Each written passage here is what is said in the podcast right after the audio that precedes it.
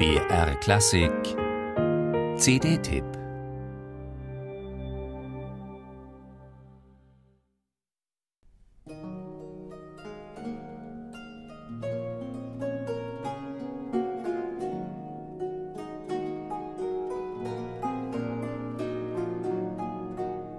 Die Wurzeln der traditionellen irischen Musik reichen weit zurück. Ab etwa 1600 ist sie nachweisbar, die ersten gedruckten Zeugnisse stammen aus dem 18. Jahrhundert. Diese Musik ist gerade für die historische Aufführungspraxis wertvoll, da ihre mündliche Tradition bis in unsere Tage gepflegt wird.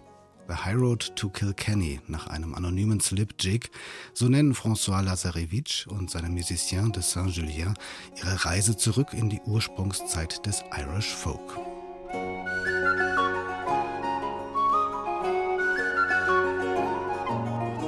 Dabei überzeugen die Musiciens de Saint-Gilien einmal mehr durch ihr ganz hervorragend frisches und musikantisches Spiel. Mit kurzweiligen Arrangements hauchen sie sowohl den kunstvoll vertonten poetischen Texten als auch den zur reinen Unterhaltung gedachten Tänzen und Liedern ihr barockes Leben wieder ein. Die Komponisten zählen damals durchaus zum Umfeld der höheren Gesellschaft. Legendär ist der blinde Hafenspieler Turlock O'Carolan. Dagegen sind John Peacock, Thomas und William Connellan, David Murphy und James Oswald hierzulande eher unbekannt.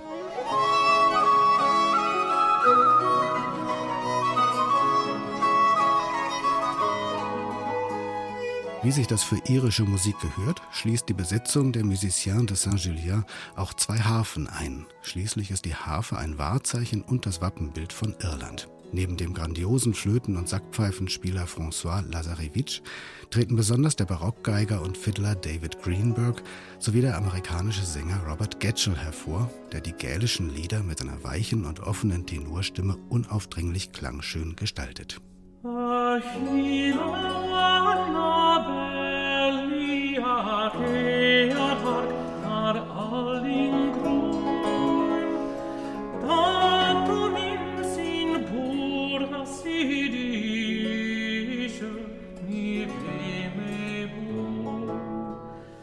François Lazarevich knüpft mit The High Road to Kilkenny an seine CD mit schottischer Musik des 18. Jahrhunderts an und setzt damit die Erkundung des frühen keltischen bzw. gälischen Repertoires fort und führt uns damit vor Augen, dass eine heute noch so populäre Musikrichtung wie der irische Folk in direkter zeitlicher Nachbarschaft zu der Musik von Bach und Lully, der norddeutschen Orgelschule oder der italienischen Oper entstanden ist.